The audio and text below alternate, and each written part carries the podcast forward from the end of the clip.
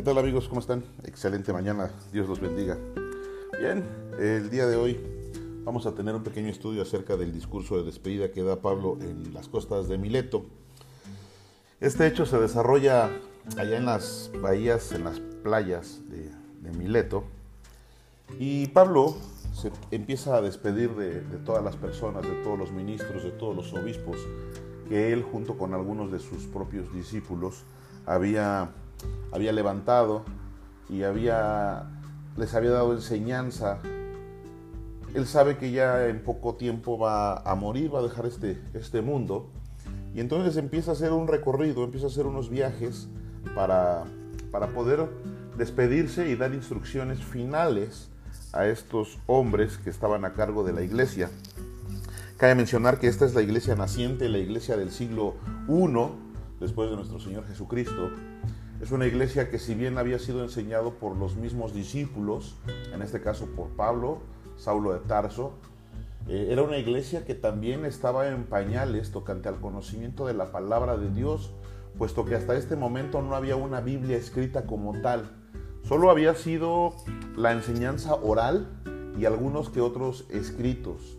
Entonces era una iglesia que si bien había sido bendecida por la presencia misma del nacimiento de los discípulos, con la presencia del Espíritu Santo de manera poderosa en la tierra, moviéndose de manera fuerte. También era una iglesia que no tenía lo que nosotros tenemos en este día, ¿no? Que es una compilación, una recopilación de la palabra de Dios en libros. Bien, entonces toda esta enseñanza, o la gran mayoría de la enseñanza que se les daba era una enseñanza oral tal cual había sido en los tiempos anteriores, también estaba siendo ahora. Y entonces llega Pablo a Mileto, una ciudad que pertenece en lo que hoy conocemos como Turquía, era una ciudad que era griega, hoy está en lo que conocemos como Turquía.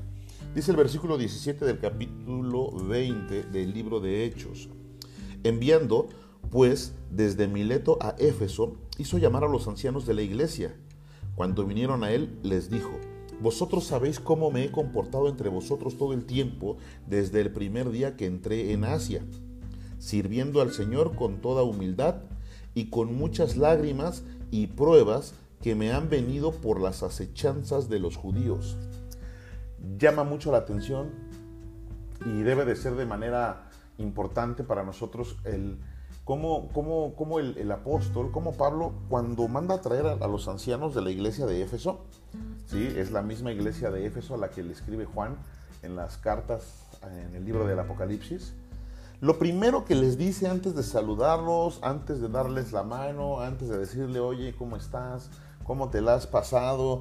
¿Cómo va la iglesia? ¿Cómo van en número? No les pregunta nada y lo primero que les dijo fue en el versículo 18, vosotros sabéis cómo me he comportado entre vosotros todo el tiempo desde el primer día que entré en Asia. Versículo 19. Sirviendo al Señor con toda humildad y con muchas lágrimas y pruebas que me han venido por las acechanzas de los judíos. Cuando él ve a los ancianos, cuando él ve a los líderes, cuando Pablo ve a los líderes de la iglesia, lo primero que le dice es, ey, ey, ey, ey, le llama la atención, dice, ustedes saben cómo me he comportado. Ustedes conocen cuál ha sido mi testimonio. No de ayer, no de ahorita, no de mañana, mi testimonio cómo ha sido hasta este día. es bien importante entender esta parte, ¿no? Pablo entendía que tu testimonio como siervo, como ministro, es súper importante, es lo más importante porque es tu carta de presentación, es tu tarjeta. Hoy en los trabajos, Sabemos que hay un dicho que rige el área laboral que dice que como te ven, te tratan. Cuando tú llegas a un trabajo no puedes llegar con fachas, ¿no? ¿Verdad? No llegas en chanclas, no llegas todo sucio, oliendo mal. Cuando tú llegas a un trabajo, cuando tú te presentas con algún cliente, cuando tú te presentas para solicitar alguna licitación, cuando estás haciendo algo que, que te compete en tu área laboral, te presentas de manera fuerte, de manera, con una presencia importante, limpio, te presentas, pues das tu mejor cara. De la misma manera Pablo lo hizo, pero él lo hizo durante toda su vida.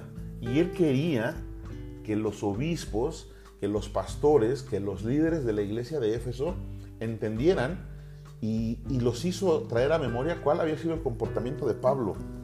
Además de, hacerles entender y de recordarles que Pablo había sido una persona que se había comportado de manera intachable durante todo su tiempo, desde que entró en Asia, también les hizo entender y les recordó que todo el tiempo había estado sirviendo al Señor, pero sobre todo con humildad y con muchas lágrimas. Esto es impresionante, ¿sabes? Pablo era una persona influyente. Cuando Pablo era Saulo, era una persona que tenía muchas influencias, tenía amigos políticos, tenía amigos dentro de la policía, tenía amigos dentro del ejército, tenía amigos que tenían grandes poderes, grandes cargos públicos, ¿sabes? Grandes... Era un gran influyente, era un político. Sin embargo, dice que Pablo, Pablo había servido al Señor con toda humildad. Es increíble ver cómo los tiempos han cambiado de tal manera que hoy hay pastores, hay ministros del Señor que lejos de servir a Dios y de servir a la iglesia con humildad, parece ser que lo que quieren es que sean ser servidos. Me ha tocado ver y me ha tocado conocer casos de gente que tiene y trata a la iglesia con una arrogancia tal que parece que ellos son los que vinieron a ser servidos. Y yo te quiero recordar, hermano, en este día, que tu llamamiento como parte de tu ministerio es servir Jesucristo siendo Dios, Jesucristo habiéndose hecho menos como hombre, vino a esta tierra a servir. No andaba esperando que la gente lo llevara y no andaba esperando que la gente lo cargara. Ni siquiera esperaba sus aplausos. Ese es el la manera, ese es el modo en el que debemos de comportarnos las personas que queremos y que pretendemos buscar el servicio a Dios.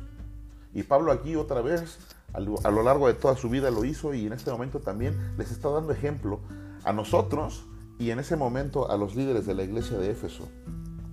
Versículo 19. Sirviendo al Señor con toda humildad y con muchas lágrimas y pruebas que me han venido por las acechanzas de los judíos. Versículo 20. Y como nada que fuese útil, he rehuido de anunciaros y enseñaros públicamente y por las casas testificando a judíos y a gentiles acerca del arrepentimiento para con Dios y de la fe en nuestro Señor Jesucristo. Y, wow, yo creo que, que al igual que yo te, te maravilla esta parte. Se ha perdido también en las iglesias actualmente el hecho de que los pastores salgan a predicar. Hoy en muchas iglesias se, hace, se hacen grupos ¿no? Donde mandan a los adolescentes, donde mandan a los jóvenes, donde mandan al grupo de varones, donde mandan al grupo de mujeres a predicar. Pablo se tomó en la tarea que el Señor le encomendó, que el Espíritu Santo le daba, que era ir y predicar el Evangelio, el Evangelio de salvación. Dice, dice la Biblia en el versículo 20, y como nada que fuese útil, he rehuido de anunciaros y enseñaros públicamente y por las casas él no tenía miedo, no decía, ah, no, es que yo soy Saulo, sírvanme, a ver tú, ustedes vayan, ustedes vayan y hablen, ustedes vayan y traigan gente. Él se puso el overol y salió a predicar. Dice que no rehuía anunciar y enseñar públicamente y por las casas. Quiere decir que en algún momento el mismo Pablo iba y tocaba, tocaba las puertas, se paraba en las plazas. Hermano, yo te insto, yo te quiero, yo te quiero decir que hoy es el día de la, de la anunciación. Hoy es el día en que tenemos que hablar de la palabra de Dios a todo el mundo. Es el día que tenemos que ponernos el overol. Es el día que tenemos que seguir las enseñanzas que nos dejó nuestro maestro y también los discípulos.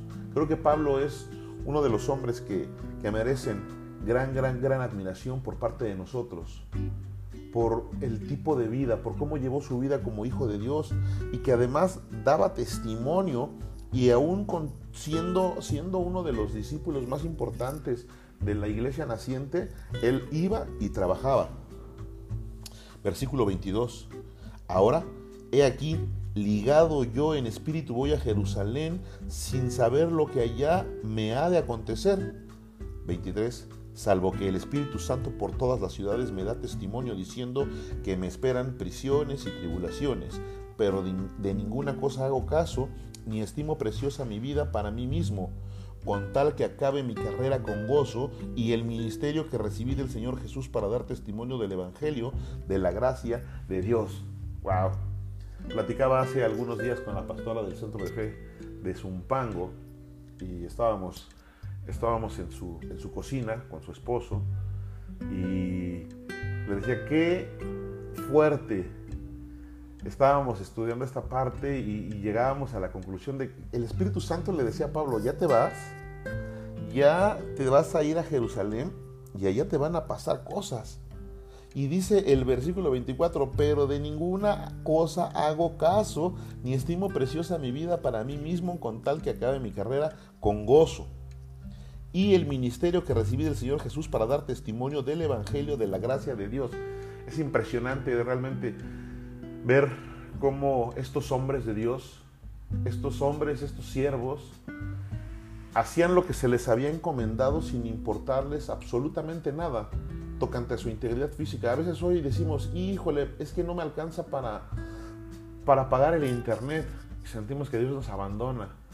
Hoy sentimos que nos falta alguna cosa pequeña de las comodidades y de los lujos a los que estamos acostumbrados y creemos que Dios se ha olvidado de nosotros. Hermano, yo te insto, yo te insto realmente a que busques primeramente el reino de Dios y su justicia. Y te lo juro, te doy mi palabra, que lo demás el Señor te lo va a dar por añadidura.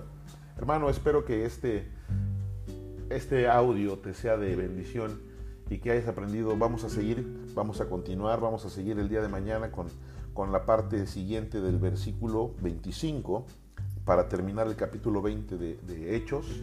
Y bueno, pues esta es la saga de Pablo y la comenzamos de esta manera. El Señor te bendiga.